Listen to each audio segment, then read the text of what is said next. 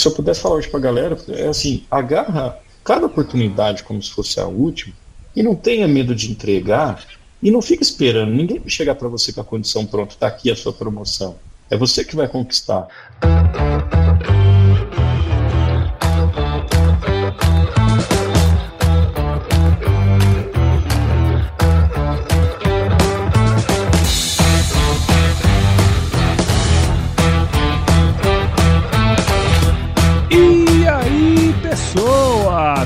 Beleza? Estamos começando mais um episódio aqui no Agro Resenha e nessa semana tô aqui com Camilo Ramos, que é o CEO do grupo Piscin. Olha só que legal. O Camilo é formado em administração pela Rede de Educação Claretiano, possui MBA em gestão de projetos pela Uniara e MBA em finanças pela FGV. Camilo, muito obrigado por estar aqui com a gente e seja super bem-vindo ao Agro Resenha Podcast. Obrigado, Paulo. Prazer estar aqui. Salve, salve, ouvintes do Agro Resenha. Vamos quebrar tudo aqui hoje.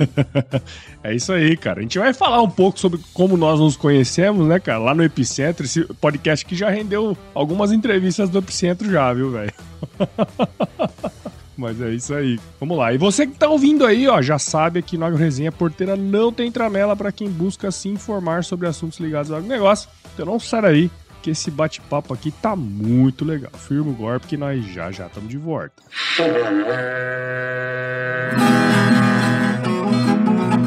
você já deve ter ouvido a máxima de que é o olho do dono que engorda o boi, certo?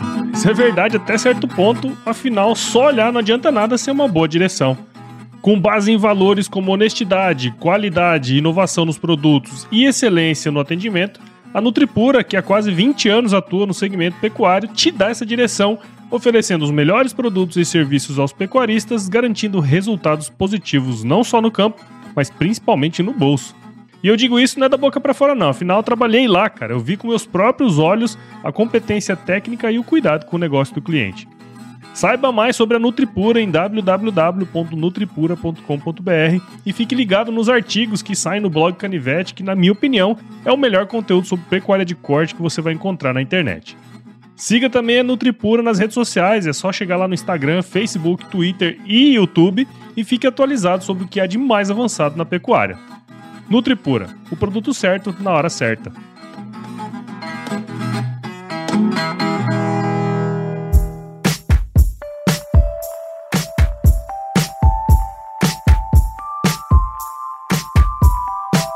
Muito bem, estou aqui de volta com o Camilo e pra gente começar essa resenha aqui, Camilo, conta um pouquinho aí da sua história pra gente, cara. Bom, o, o sotaque condena, né? Eu nasci ali no, no interior de São Paulo, em Ituverava.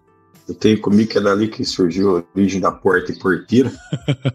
é verdade. Mas logo cedo, com seis anos de idade, meu pai e minha mãe se mudou para Goiás, fui morar em Pires do Rio, cidadezinha muito gostosa ali de Goiás, próximo a Pameri, Catalão, Goiânia, Caldas Novas, ali no centro ali. E ali nessa cidadezinha, nessa fase, eu tive meu primeiro contato com agro. Nós fomos morar numa colônia de casas da empresa que meu pai foi para trabalhar.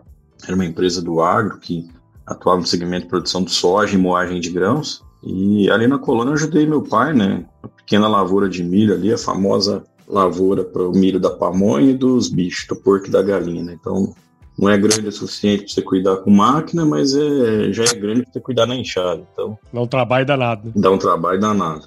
E meu pai trabalhava durante o dia, final do dia mexia com isso, final de semana, e então eu dava uma mão para ele. Depois, com, com 12 anos ali, aquela fase pré-adolescência ali que começa a dar um pouco mais de trabalho, só queria ficar no clube jogando futebol e meu pai não, vamos trabalhar. Conversou com o pessoal lá, eles conseguiram um trabalho de aprendiz lá, eu fui trabalhar no arquivo permanente, brinco que eu era diretor de identificação do arquivo permanente, organizava documentação, aquele famoso arquivo morto. Mas desde ali eu já tinha uma certa, um certo inconformismo, eu não queria só organizar por organizar, eu queria saber o que eu estava organizando, por que eu estava organizando, era muito curioso é, ia dando uma fuçada no que eu estava guardando ali, nem sei se sabia, mas eu abria, fuçava, fingia que estava olhando, ia lendo o documento e tal.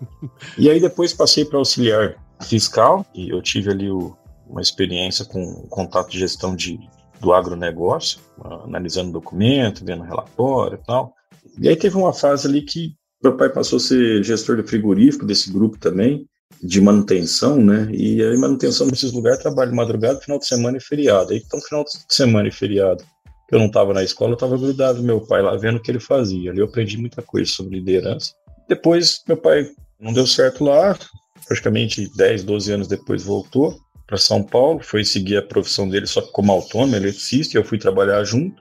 Só que eu vi que aquilo não era para mim porque a gente conseguia atender, tinha bastante serviço na época, mas só conseguia atender aquilo que o nosso braço conseguia, né? Meu uhum. pai não queria contratar a gente, crescer o negócio, aí eu falei, ó, oh, então não é para mim isso aí, eu queria investir, fazer alguma coisa a mais, mas saí de lá para fazer nada também, assim, no sentido de criar um negócio. Eu fui trabalhar em uma empresa, era para uma empresa de insumo agrícola, era para eu ajudar a organizar alguns documentos, mas fui ficando lá e quando eu me vi, eu estava auxiliando na, na, administração do negócio, também de insumo orgânico.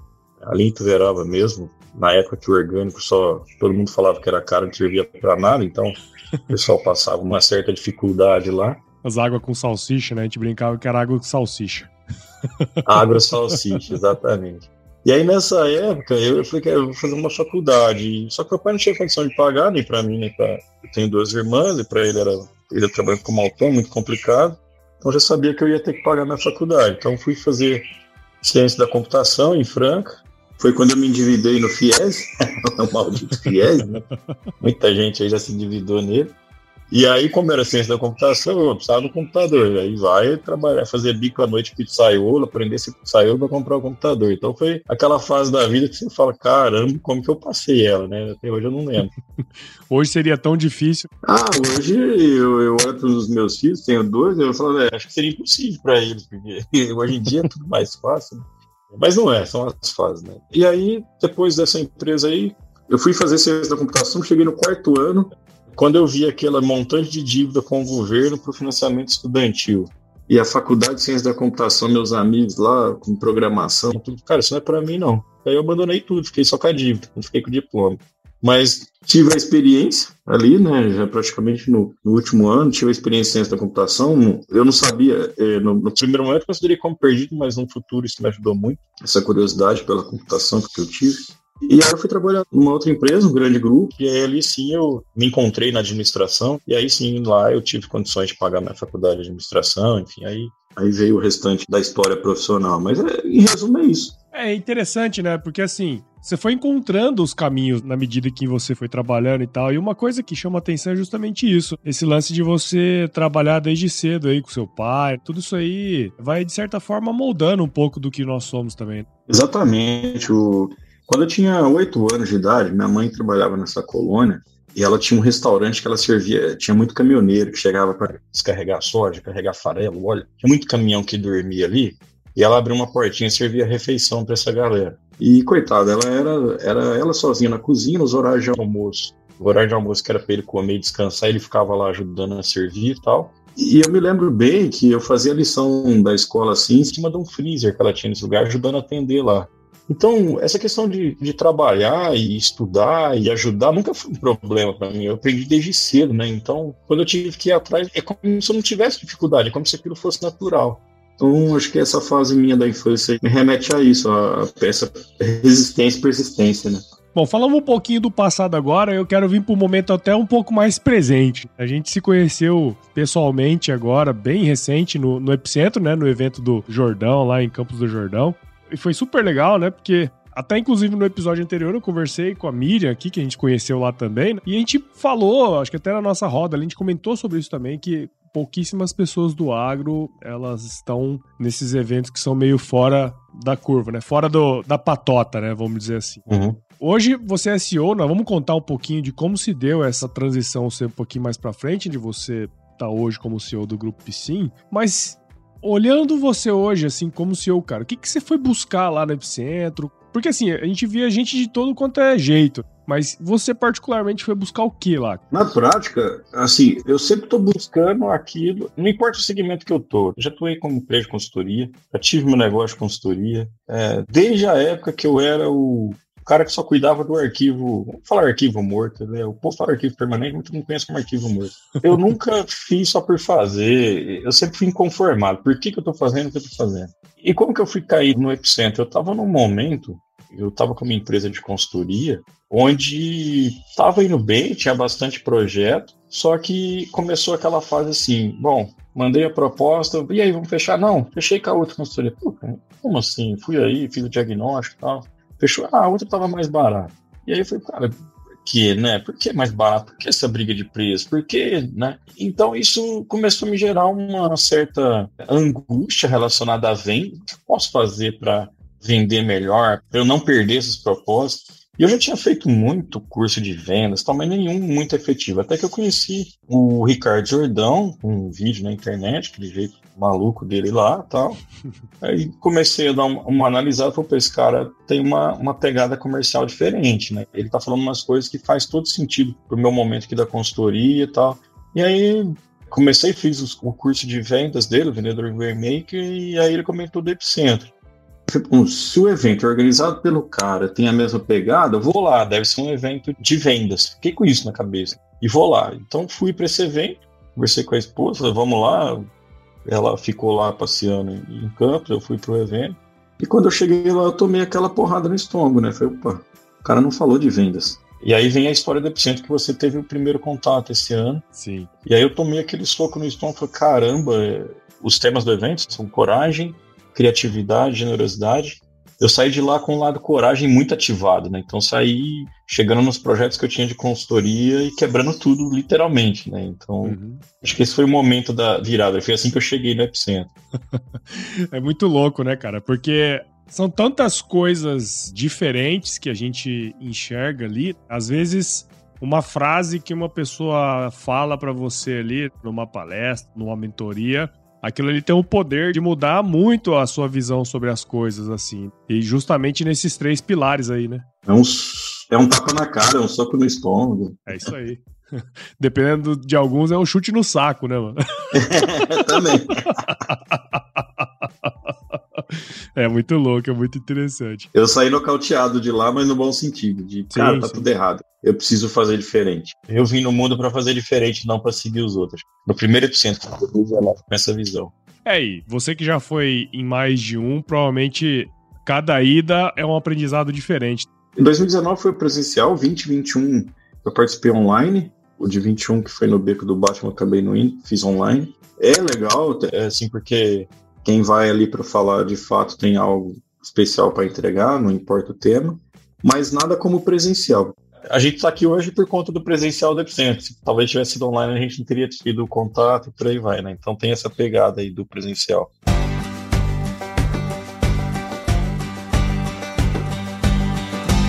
E aí, tá curtindo o bate-papo, cara? Espero que sim. Mas eu tô passando aqui para te dar um recadinho. A missão da Stoller é transformar conhecimento em inovação para a agricultura, gerando valor a todos os envolvidos. Por mais de 50 anos, ela transforma conhecimento em inovação no esforço de impulsionar as culturas a alcançarem seu máximo potencial genético e atingir altas produtividades. E quando se trata de conhecimento, você pode encontrar tudo sobre fisiologia, nutrição e biologia de plantas no podcast Campo On, produzido pela Stoller.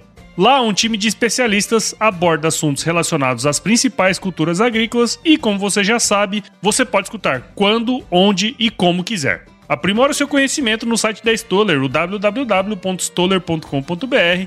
Lá você vai encontrar vários artigos técnicos e o link para assinar o podcast Campo On no Spotify. Lembre-se de seguir a Stoller no LinkedIn, Instagram, Facebook e YouTube. É só procurar por Stoller Brasil. Isso é inovação, isso é Stoller.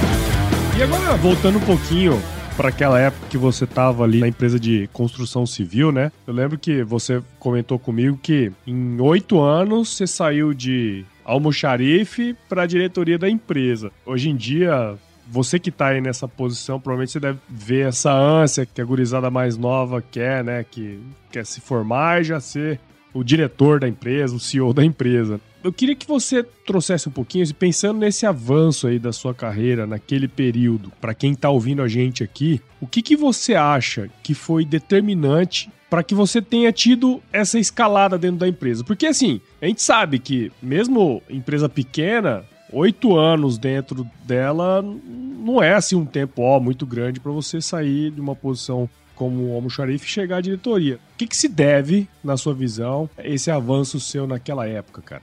Nesse caso específico, eu trabalhei nessa empresa de insumo que eu comentei, e para você ter uma ideia, não tinha nem salário fixo. Era assim: ó, esse mês entrou o dinheirinho aí, toma isso aqui. Era bem nesse esquema. Assim, eu queria muito ajudar a empresa. Mas só que aquilo, para mim, putz, eu tava com meu pai, não tava legal, vim com essa situação que só piorou. E eu comecei a bater de ônibus circular, tinha nem 18 anos, né? então pegava o ônibus, ia para Ribeirão Preto, fazia entrevista em empresa de call center e tal, ia de gravatinha, aquele calor lazarento. Só que, cara, eu falo, isso aqui não é pra mim, eu, eu quero ser mais, eu posso ser mais, isso aqui não é uma. Eu tenho que aceitar essa situação de ficar aqui nessa vida, nessa tendência, ou de achar um outro emprego aqui, onde eu vou ser assistente e tal. E aí, um tio meu que trabalhava nessa grande companhia, vendo aquilo, falou: Olha, tem uma vaga lá de almoxarife, te indiquei lá, né? Mas acho pouco provável você entrar porque você não tem experiência na área. E acho que a minha entrada aconteceu por conta da indicação dele de fato, fui, fiz a entrevista, fui contratado.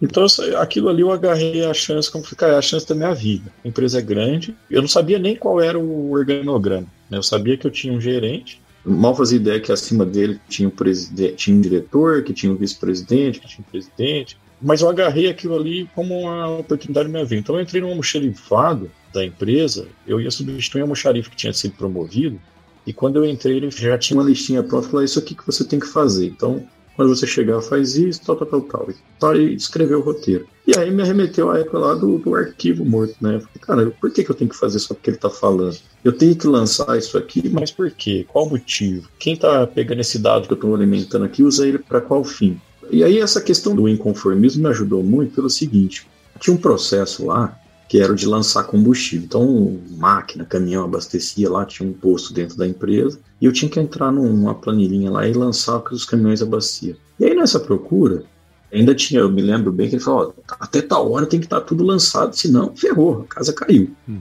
E me passou aquele medo e eu comecei a fazer aquilo, falei, caramba, por que eu tenho que fazer isso? A pessoa que está do outro lado está analisando o quê? Ele não me explicou nem nada, e esse cara me passou a agir que foi embora.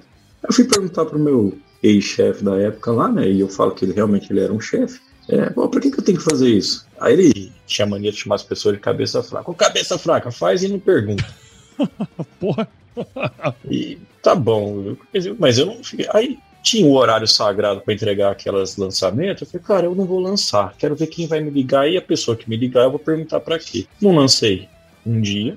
Cheguei na segunda, não lancei. Na terça, não lancei. Na sexta-feira, não lancei ninguém me ligou. Uhum. Passou o mês, a virada de mês. Falei, virada de mês, tinha umas questões lá de fechamento. Alguém deve me ligar. Ninguém me ligou. Então eu cheguei na conclusão que eu tava fazendo uma função para ninguém, para nada. Uhum. Né? E era uma planilha lá. E, aí, por curiosidade minha, liguei na TI, falei, ó, oh, lança esse negócio de combustível e tal. O cara falou, não, por que você lança na planilha? Tem um sistema, sabe? Do nada partiu de mim. Uhum. Fui entender o que era o sistema, para que era o lançamento, entendi que era para controle de combustível e descobri que quando eu comecei a controlar que existia até uma fraude de combustível lá. Olha aí. Então, assim, não foi ninguém que falou que eu tinha que fazer porque tinha uma fraude, foi a minha curiosidade que despertou isso. Mas por quê? Eu sabia que se eu ficasse ali só fazendo a organização do almoxarifato, recebendo mercadoria, entregando mercadoria, eu ia morrer ali. Uhum. Eu tinha que despertar essa curiosidade. Ninguém chegou para mim em nenhum momento da minha carreira e falou: olha, tá tendo essa oportunidade, estou dando para você. Então ali, nesse momento, foi a virada de chave, cara, oportunidade quem conquista sou eu. Nunca ninguém vai me oferecer. E aí eu comecei, então, de almoxarife, que eu brinco almoxarife morto, para um almoxarife ativo. Quando eu cumpria toda a minha função de almoxarife, eu encostava no cara que era da manutenção, ficava junto ali, o gerente da manutenção. Cara, como que eu posso te ajudar? Vamos fazer um controle? E isso foi despertando ali em quem estava ao meu redor, vou esse menino é curioso, esse menino tem vontade de trabalhar. Eu, em momento algum da minha vida, eu falei outro dia para um colaborador, ele veio perguntar, eu falei, cara, eu não, eu não sei o que era terminar uma tarefa, agora eu vou entrar na internet, deixa eu dar uma olhada o que está acontecendo nas notícias. Eu parava ali, eu corria para buscar alguma coisa nova que não era função minha. Então isso aí, né, em resumo, depois teve uma descoberta lá grande de problemas relacionados à fraude teve uma demissão em massa lá. Não foi só essa que eu descobri, mas outros problemas também. E os diretores ficaram sabendo dessa minha vontade, dessa minha busca por coisas novas. E aí eles chegaram lá e falaram: a gente está demitindo o gerente para ser o gestor, e a gente está com uma oportunidade para essa vaga. Você conhece um pouco do processo da empresa, mas sabemos que você não é gerente. Então, se você quiser, você assume a bucha como se fosse um gerente, só que você vai ser o nosso assistente no período de experiência. Uhum. Cara, e eu agarrei, eu fui, essas oportunidades foram aparecendo, eu fui agarrando. Teve fase, por exemplo, que do almoxerifado, eles tiraram do lugar onde eu estava e colocaram num terreno novo dentro de um container sem ar-condicionado. Eu nunca deixei aquilo me desanimar, aquilo é, falar, nossa, eu não tenho uma condição digna de trabalho. Não, cara, pelo quando eu estou aqui nesse lugar, o que, que, eu posso fazer para melhorar ele? Vou plantar árvore para fazer a sombra no container, sei lá quanto tempo eu vou ficar aqui. Vamos plantar e fazer a sombra no container. A empresa estava em obra nessa época, eu via que os caras estavam fazendo encanamento, estavam fazendo rolo. Eu ia lá e puxava a orelha dos caras, mas não era função minha. Eu estava ali pela empresa e para a empresa, né? Então, se eu pudesse falar hoje para a galera, é assim, agarra cada oportunidade como se fosse a última e não tenha medo de entregar e não fica esperando. Ninguém vai chegar para você com a condição pronta, está aqui a sua promoção. É você que vai conquistar. Mas ela não está escrita no roteiro. Sim. Tem gente que fala qual é o plano de carreira da empresa. Cara, o plano é você que constrói. Se você for seguir só o plano de carreira, não estava desenhado na minha cabeça que eu ia ser Star CEO um dia de uma companhia, mas estava desenhado que, cara, eu quero ajudar as companhias a ponto de elas me remunerarem pelo quanto eu ajudo elas. Então, essa visão que me fez chegar ali, né? E aí, por esse perfil, nessa empresa da construção civil, cara, ela foi crescendo, eu saí da construção civil e percorri diversos caminhos, de conservação de rodovia a mineração lá dentro, né? Uhum. Por esse perfil, de sempre estar tá buscando um novo e nunca me desmotivar por isso. E é interessante esse ponto, né? Porque você foi entendendo como que funcionava a corporação e ajudando nas mais diversas. Uma coisa que eu achei bem legal é que assim, pô, eu terminava o meu trabalho ali e colava no cara que podia talvez me ajudar. Isso é um negócio muito interessante. E depois você passou a fazer isso de uma maneira diferente, que foi na consultoria, né? Que você comentou comigo ali antes. Exato. Que você, dessa empresa, você saiu para prestar consultoria, fazer consultoria. A consultoria veio exatamente pela, pela minha inconformidade nessa empresa que eu estava.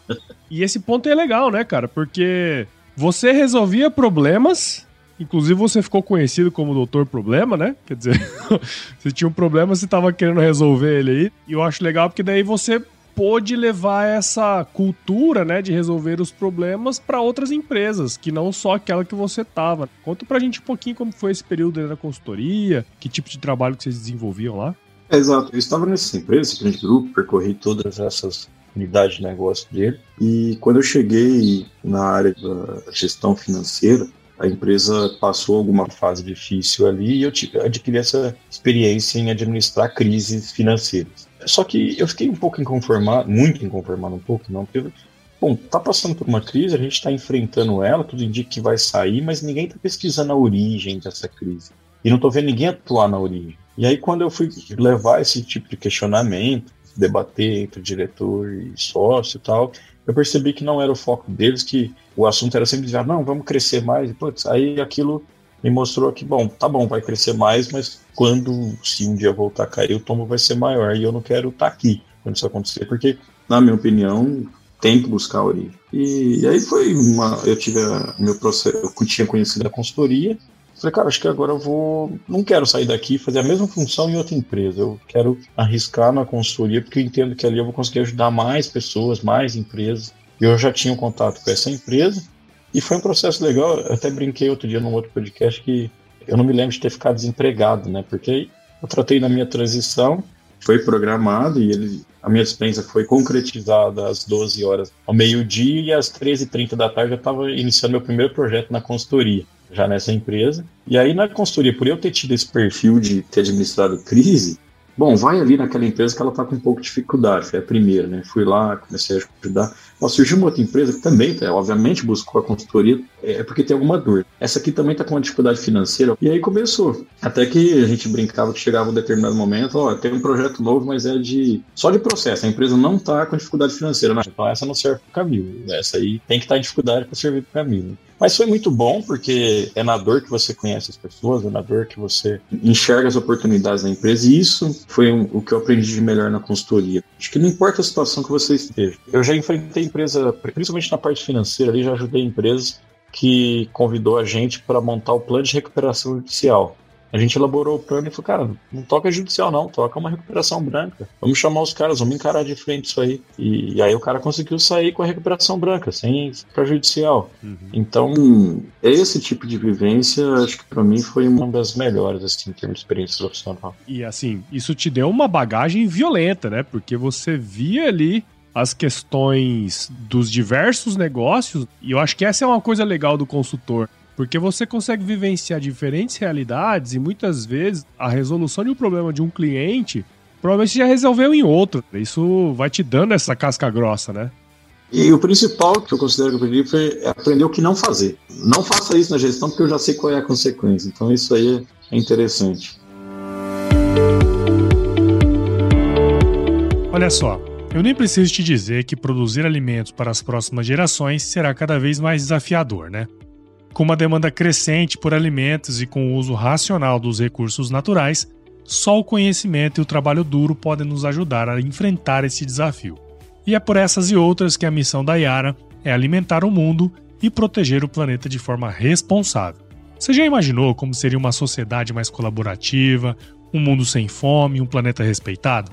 Pois é, é pensando justamente nisso que a Yara busca crescer de forma sustentável, promovendo a nutrição de culturas ecologicamente corretas através de soluções de energia com emissão zero, aumentando assim o valor em todos os elos do agronegócio. Top demais, né? Conheça mais sobre a Yara no www.yarabrasil.com.br e aproveite para navegar na plataforma de e-commerce novinha em folha, onde você pode comprar fertilizantes de uma maneira diferente e com a confiança de sempre.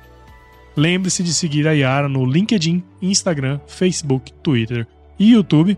É só procurar por Yara Brasil Oficial. Yara e você, nutrindo hoje para colher sempre.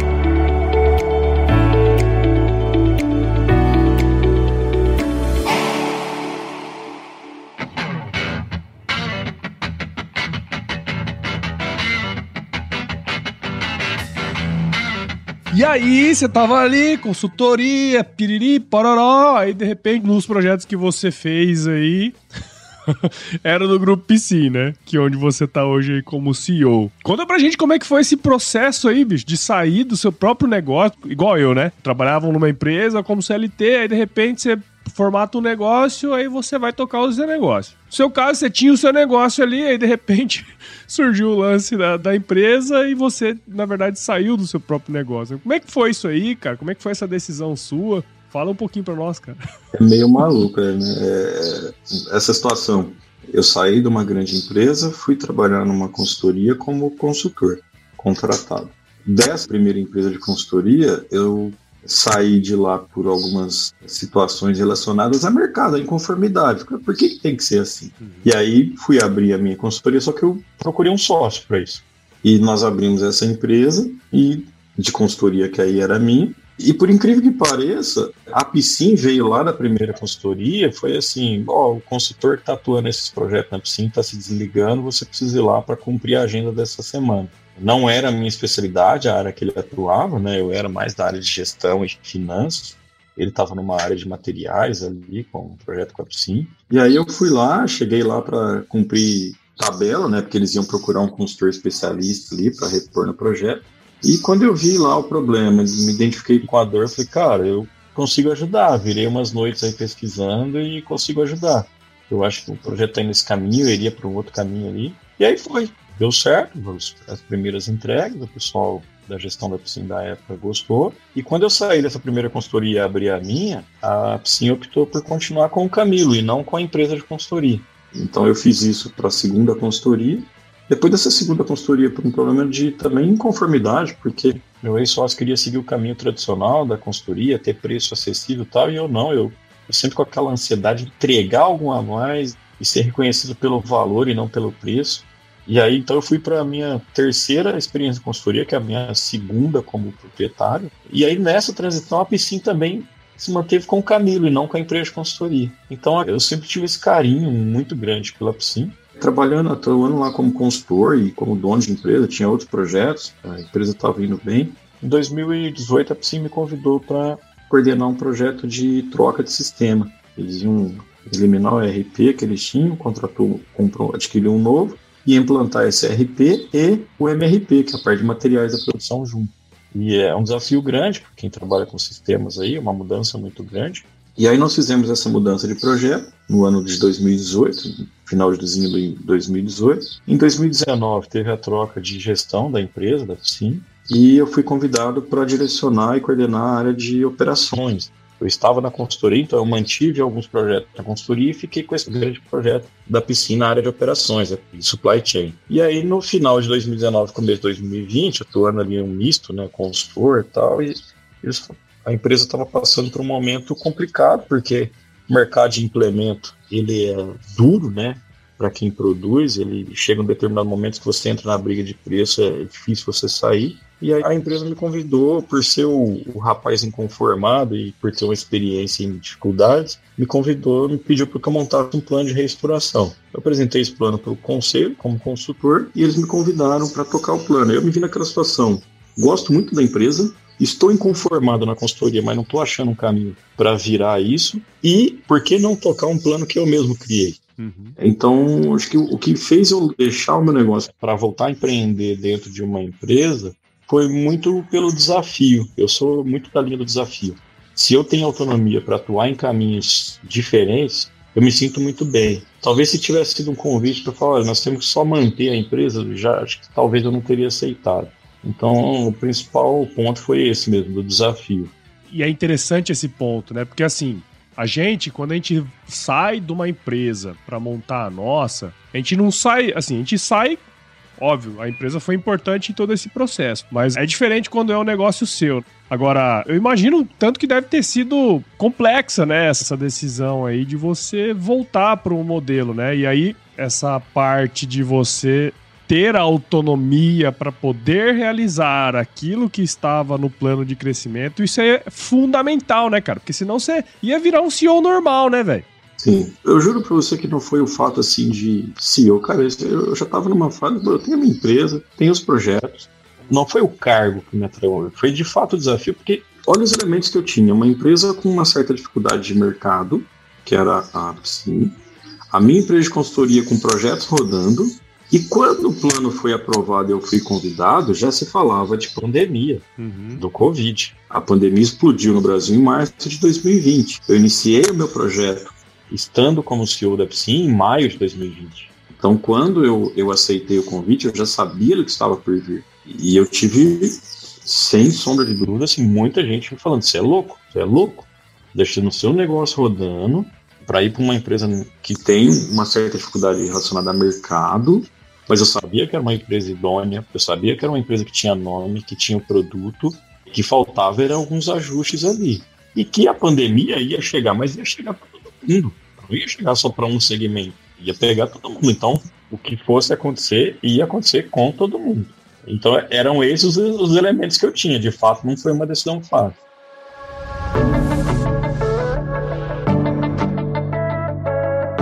O sol, que é tão importante para a atividade no campo, pode ser também um grande aliado na redução de custos com energia elétrica da sua empresa rural e um baita de um negócio para quem quer investir nesse setor que só cresce ano após ano.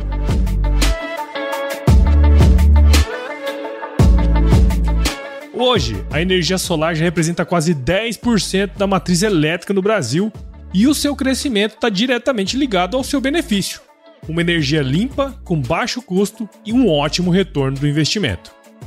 E quem acredita de verdade no potencial das usinas solares em nosso país é a Bono Fotovoltaico, uma empresa 100% focada em gerar energia limpa para o mercado corporativo e o agronegócio, sendo uma das maiores empresas de engenharia, gestão de compras e construção do Brasil. Siga Bono Fotovoltaico nas redes sociais, basta procurar por arroba Bono Fotovoltaico no Instagram, Facebook e LinkedIn ouça o episódio especial que a gente fez aqui no Agro Resenha. É só buscar aí na sua timeline e visite o site www.bonofotovoltaico.com.br e entre em contato com a equipe da Bono aí para fazer um orçamento legal. Beleza? Bono, gerando energia para mover o mundo.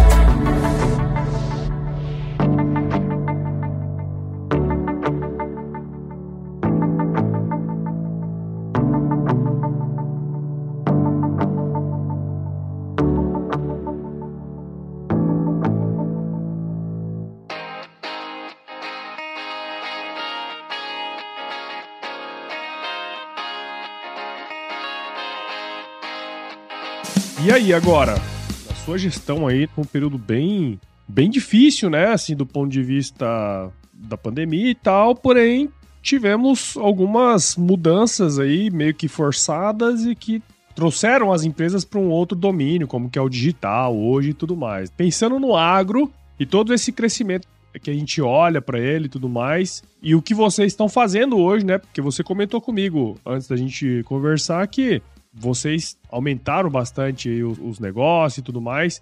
Qual que é a visão de vocês para o futuro aí, cara? O, que eu digo assim, o, a pandemia trouxe para o agro e aí eu não falo só de indústria, de toda a cadeia, os piores e os melhores momentos do agro, de toda a história, né? É, os melhores em termos de produtividade, o mundo demandando por mais alimentos, o preço das commodities, e os piores porque para o produtor comprar tudo ficou mais caro, máquina, para as empresas produzirem máquinas, a matéria-prima se tornou escassa por conta da pandemia, a mão de obras ficou muito difícil. Então a gente teve momentos muito complicados. E é, não podemos negar que nós é, o segmento todo teve uma onda, né, uma grande onda. Agora, as empresas que souberam surfar não foram todas, né, apenas algumas. Eu considero que a nossa estratégia, por ser um pouco mais ousada, por estar relacionada a, a essa inconformidade, porque assim, quem atua no segmento de implemento entra num momento que você tem empresas concorrentes que são tradicionais, assim como você, elas têm bons produtos, assim como o seu, então você chega numa situação fala, cara, chega lá e falar que meu produto é melhor, cabe mais, o deles também é bom. E o que, que você vai fazer para mudar isso? Bom, então eu tenho que investir em pesquisa, eu tenho que investir em novos mercados, eu tenho que investir em atendimento. Então, basicamente foi esse caminho que, que a gente traçou como estratégia. É, e o que, eu, o que eu costumo dizer assim, o futuro, quando a gente pensa nele, ele é, ele é hoje já, né? Eu estou vendo que tem muita empresa jogando para o futuro assuntos que deveriam estar sendo tratados hoje. Então, eu considero que o futuro é hoje, porque vender o problema que a gente resolve e não a solução que a gente vende já tem sendo um desafio, principalmente para máquinas, não de hoje, já de um, bom tempo. Essa frase é do Jordão, mas eu trago ela para nossa realidade. Você tem que vender o problema que você resolve, não a solução que você vende. Eu estou oferecendo esse equipamento para o cara, mas que dor que ele resolve? Porque se ele não resolve uma dor específica, ele é só mais um na multidão de implementos. Então, essa estratégia para efeito de pesquisa e desenvolvimento de produtos é a que a gente adota. E nesse processo, nós entendemos que buscar dor do cliente, do produtor, da loja, do revendedor, não é algo tão simples. Então, você ir lá a campo, ouvir e transformar essa dor em algum tipo de solução não é algo tão simples. Mas a gente entendeu que é o caminho. Então, nós temos hoje, como uma empresa relacionada, lá no projeto de dois anos, uma empresa relacionada a implementos, é, uma empresa relacionada ao mercado de reposição de peças. Nós temos uma área de inovação que deixou de só pesquisar inovação voltada para produto e é uma área que busca de fato dores, então a gente está lançando esse ano uma startup voltada para o arrendamento de terras. E agora, recentemente, a gente está trabalhando num processo de uma startup voltada para a predição de dados. A gente entende que dados, a gestão baseada em dados no campo já é uma realidade e que a gente tem que trazer alguma coisa nesse sentido. É, hoje a gente já tem é, basicamente esses pilares: máquinas, desde que seja no quesito inovação, mercado de reposição, desde que também seja apresente algum quesito de inovação, e o mercado de soluções ali, tanto nessa questão da plataforma de arrendamento, predição de dados, é basicamente esses pilares que a gente tem. Entende, né? O futuro do agro é hoje, não é lá na frente naquele mundo ilusionista não que a gente imagina. É, cara, porque muitas vezes a gente fica colocando a culpa no futuro, né, ou no passado e esquece que o que a gente faz hoje é o que define como nós vamos estar daqui para frente, né, cara? Então, essa visão é muito importante, né, em qualquer negócio. Exato. Eu já falei com muitos especialistas de dados, né, agora nessa busca que a gente estava. E os caras ah, pro agro dá para pensar muita coisa, mas só quando a gente tiver conectividade. Não, cara. Não, tá louco. A gente tá pronto para quando chegar a conectividade melhorar as idas e vindas dos dados, mas a gente tem que estar tá com eles na mão, a gente tem que entender para que, que eles servem. Então, não tem que esperar 5G, 6G, não, é, é, hoje. E já tem muita gente tomando decisão lá no campo baseado em dados. Pô, Camilo, legal demais, cara. Que bom que deu certo da gente gravar esse episódio aqui. Fiquei muito feliz aí em ter conhecido você lá no Epicentro, trazer um pouco dessa visão. Acho que isso é, é super legal. Eu já fui em várias feiras, né? Especialmente a Grishow, que a gente vê muito, né? Eu não sei, eu tenho a impressão assim de que a hora que a gente chega lá, as empresas de máquina implemento é tudo mesmo estilão, né, cara? Então, assim, é difícil você ter alguma diferenciação na hora que você chega e vê todo mundo no mesmo lugar. Mas saber que existem empresas brasileiras desse porte fazendo coisas muito diferentes é muito legal, cara. Fico muito feliz em saber disso. Agradeço a participação aqui no AgroResenha. Tenho certeza que quem esteve do outro lado aqui com a gente foi super legal, aprendeu muita coisa aí com a sua história, com a sua carreira. Acho que você deixou muitos insights legais aí pra gente. Fazer, né? Eu acho que o grande lance é fazer. E eu acho que você tem feito muita coisa aí bacana. Então, muito obrigado e parabéns pelo seu trabalho, viu, meu? Eu que agradeço aí pelo convite, uma honra, sou ouvinte assíduo do Torno Resenha, né? E, e, aí, quando recebi o convite, fiquei muito feliz. E fiquei muito feliz mesmo quando eu fiquei sabendo que você estava no Epicentro. Eu, é isso que você disse, o agronegócio, ele, ele entra numa linha do tradicionalismo que é difícil você sair. E você comentou, né, eventos. Eu achava, sempre achei, sempre frequentei eventos do agro, um saco. Você chegar lá, as maquininhas paradinhas, você custa, não consegue nem andar no stand de tanta máquina que tem, e tá ali uma máquina parada para o vendedor ir lá e vocês conversarem apoiados na máquina. É isso. Eu nunca aceitei muito essa situação como algo normal. Uhum. Então é que esse ano nós demos uma inovada de feira, o ano que vem, e eventos, o ano que vem, com certeza a gente vai ter muita coisa diferente, porque a gente entende que o que a gente fez diferente esse ano não dá para repetir o ano que vem, a gente tem que fazer diferente. E não fazer diferente, para levar novidade e falar, olha, dá para ser diferente. A gente dá para trazer mais novidade para o professor, para o produtor, para quem está envolvido. E, e, eu sou desse tipo. Bom, tem um evento do agronegócio acontecendo ali, se não é comercial. Ah, não, vai ter um monte de especialistas do agro debatendo algum assunto. Ó, é legal, eu tenho que ir lá. Mas se tiver um, no mesmo data um outro evento que é totalmente diferente, que vai ter pessoas de outros segmentos, eu vou estar nesse outro diferente. Não porque eu quero ser diferente, porque se você quer inovar, você tem que percorrer caminhos que não são conhecidos.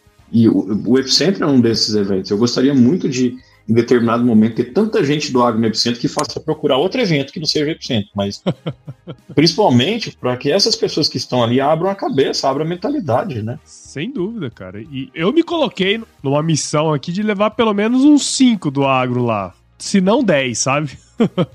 Porque tem que levar essa turma. Porque a hora que sai de lá, tem muito insight que você pode Sim. usar nas suas empresas, é, no seu trabalho e tudo mais. Então, tem que fazer isso mesmo, né, meu? Aí. Obrigado pelo convite. Show de bola. E como quem que tá escutando a gente aqui agora, Camilo, pode acompanhar aí o seu trabalho, cara? Onde que te encontra?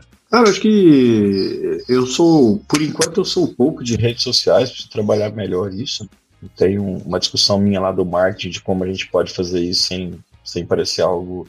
Pra não transparecer um negócio artificial, acho que tem que ser Sim. muito natural, né? Eu vejo você entrevista várias pessoas aí, a pessoa fala assim: ó, vai lá no meu YouTube, vai no meu Instagram, você vê que o cara tá todo dia, é orgânico isso. Faz parte da rotina, o cara entrega conteúdo. E eu não sou a favor dessas postagens só porque o marketing pediu, então a gente está buscando, mas quem quer me encontrar profissionalmente, o, o LinkedIn é o melhor caminho, né? Então pesquisa lá Camilo Ramos no, no LinkedIn já vai me encontrar lá. Cara, eu acho que você tinha que fazer algumas coisas. Cara, você tem uma experiência grande, aí fica a dica aí, sabe? Eu acho que o LinkedIn é uma baita de uma ferramenta aí hoje em dia, não, não só do ponto de vista de marketing, mas de questões relacionadas a negócios, assim como você sabe muito, cara. Eu acho que seria uma baita de uma oportunidade aí para você explorar mais o que o LinkedIn pode oferecer, viu, meu? Eu acho que seria legal. Quem sabe não nasce um projeto aí, ó. É, eu acho que seria bem legal. Paulão e Camilo. vamos nessa, vamos nessa. Uma resenha de gestão. Aí, ó. Bom demais. Agora vamos para a parte mais interessante deste podcast que vos fala aqui, Camilo, que é o nosso glorioso quiz. Vamos nessa, não? Vixe, vamos. Tô com medo desse quiz, mas vamos lá. Bom, você já conhece, você já ouviu o podcast, então eu vou te fazer algumas perguntas e responde a primeira coisa que vier à sua cabeça, tá certo? Certo, vamos lá. Camilo Ramos, qual é a sua música antiga predileta? Antiga predileta, que resume um pouco assim os momentos que eu já passei na vida, seria Tente Outra Vez, Raul Seixas. Raul Seixas, Saulzito. Muito bom, hein? Essa música é top, cara. E conta pra gente aí, ô Camilo, qual foi o lugar mais legal que você já visitou? Eu sempre critiquei muito o trabalho e família, então as viagens que eu fiz, a sua grande maioria, foram ou a trabalho ou pequenas férias com a família. Mas eu, eu gosto muito de lugares que tem uma cultura determinística ali preservada, sabe? Uhum. Por exemplo, Rio Grande do Sul, né? Você visita algumas colônias, colônias italianas, colônia de alemães e, e eu gosto muito desses lugares que a cultura é preservada até hoje. Isso mostra que, por exemplo, São Paulo virou uma, uma mistura, né, uma miscigenação muito grande, Goiás, tudo. Mas esses lugares, Minas Gerais, onde você vai naqueles lugares que tem a cultura ali mesmo. A nossa cultura, que por exemplo, que é a do caipira, ela deixou de existir, né? Caipira, Sim. ele virou um termo pejorativo, mas ele foi uma cultura um dia. E eu gostaria, né, se um dia for possível resgatar, mas como é muito difícil, eu, eu fico admirando esses lugares que tem essa cultura determinística ali preservada. Rio Grande do Sul é um, um desses lugares. É, cara, eu brinco com os meus amigos gaúchos. A gente gosta de fazer piadinha, né? Com os amigos gaúchos, uhum. obviamente. Mas eu sempre falo para eles assim que eu invejo muito a cultura deles também. Sim, esse fato de você ir até a casa do outro, tomar um mate à tarde, sabe? O churrasco, assim. Compartilhar o mate, né? O assado, compartilhar o assado o assado, exato. Eu, assim, eu tenho uma inveja branca muito grande, assim, velho. Eu também, eu também. É, é muito interessante. Pena que a nossa cultura caipira morreu. É, verdade, cara. Mas conta aí pra nós, ô Camilo, na cozinha, cara, qual que é a sua especialidade, meu? Eita, é, cozinho navego bem, viu? Não vou ser modesto nessa parte, não. Navego bem. Ah, é? Aí, ó.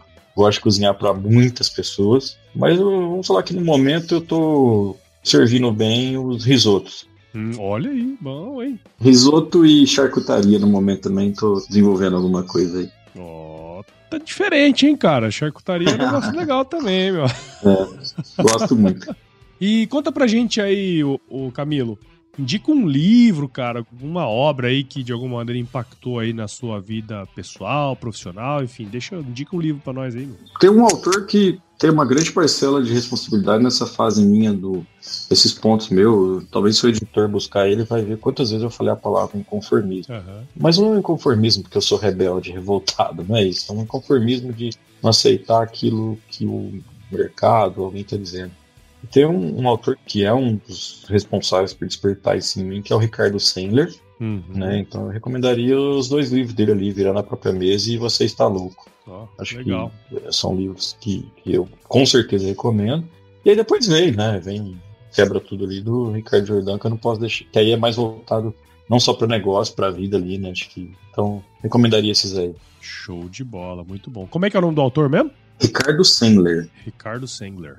Virando a própria mesa é um livro e você está louco é o outro. E Camilo, conta pra gente aí se você se encontrasse com o seu eu de 17 anos hoje, cara. Qual seria o melhor conselho que você se daria, meu? Essa, essa é pesada, hein? Essa é pesada, é pra ser, meu. e pro meu eu ali, 17 anos, eu diria pra eu cuidar mais da minha saúde, de eu manter a minha curiosidade, mas não ser tão frenético na busca das respostas. É, eu sou uma pessoa que sempre ouvi muito, veio de família, eu ouvi, quando o mais velho estiver falando, você para e escuta, então isso desenvolveu o processo meu de ouvir, mas eu ouviria ainda mais, porque na, quando você está naquela fase adolescente ou 18 anos, você ouve, mas você quer também participar, então mostrar que sabe, então eu ouviria mais. E principalmente, acho que o que eu diria era para eu me dar mais, cara, porque aí é é aquilo que a gente aprendeu, você se dando mais, o universo devolve. Sim, devolve mesmo. Muito bacana aí, ô Camilo. E para você, cara, que acompanhou esse episódio até agora aqui, minha conversa com o Camilo aí, praticamente quase uma hora aí que nós estamos batendo um papo aqui, tenho certeza que você gostou desse conteúdo. Então considere compartilhar esse podcast aqui com alguém que vai se beneficiar aí de toda essa história aí do Camilo. Assine então os agregadores de podcast aí, o Agro, o Agro Resenha está disponível em todos eles, Apple Podcasts, Google, Spotify, Deezer. Siga a gente nas nossas redes sociais aí também, Instagram, Facebook, LinkedIn, Twitter.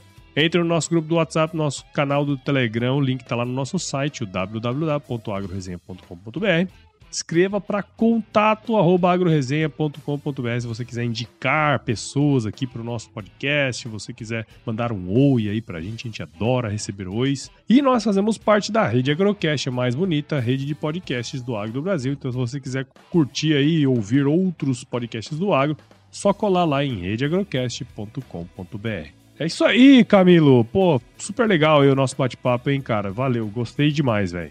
Valeu, obrigado, Paulo. Espero que o pessoal tenha gostado aí. Se não gostou, manda além aí que a gente ajusta o percurso. não, mas se não gostou, foda-se também. Agora eu já falei. Tem história, fazer o quê? E ó, e fica aí o, o, o recado final para você, viu, Camilo? Que se chover não precisa molhar a horta, não, tá bom? Com certeza.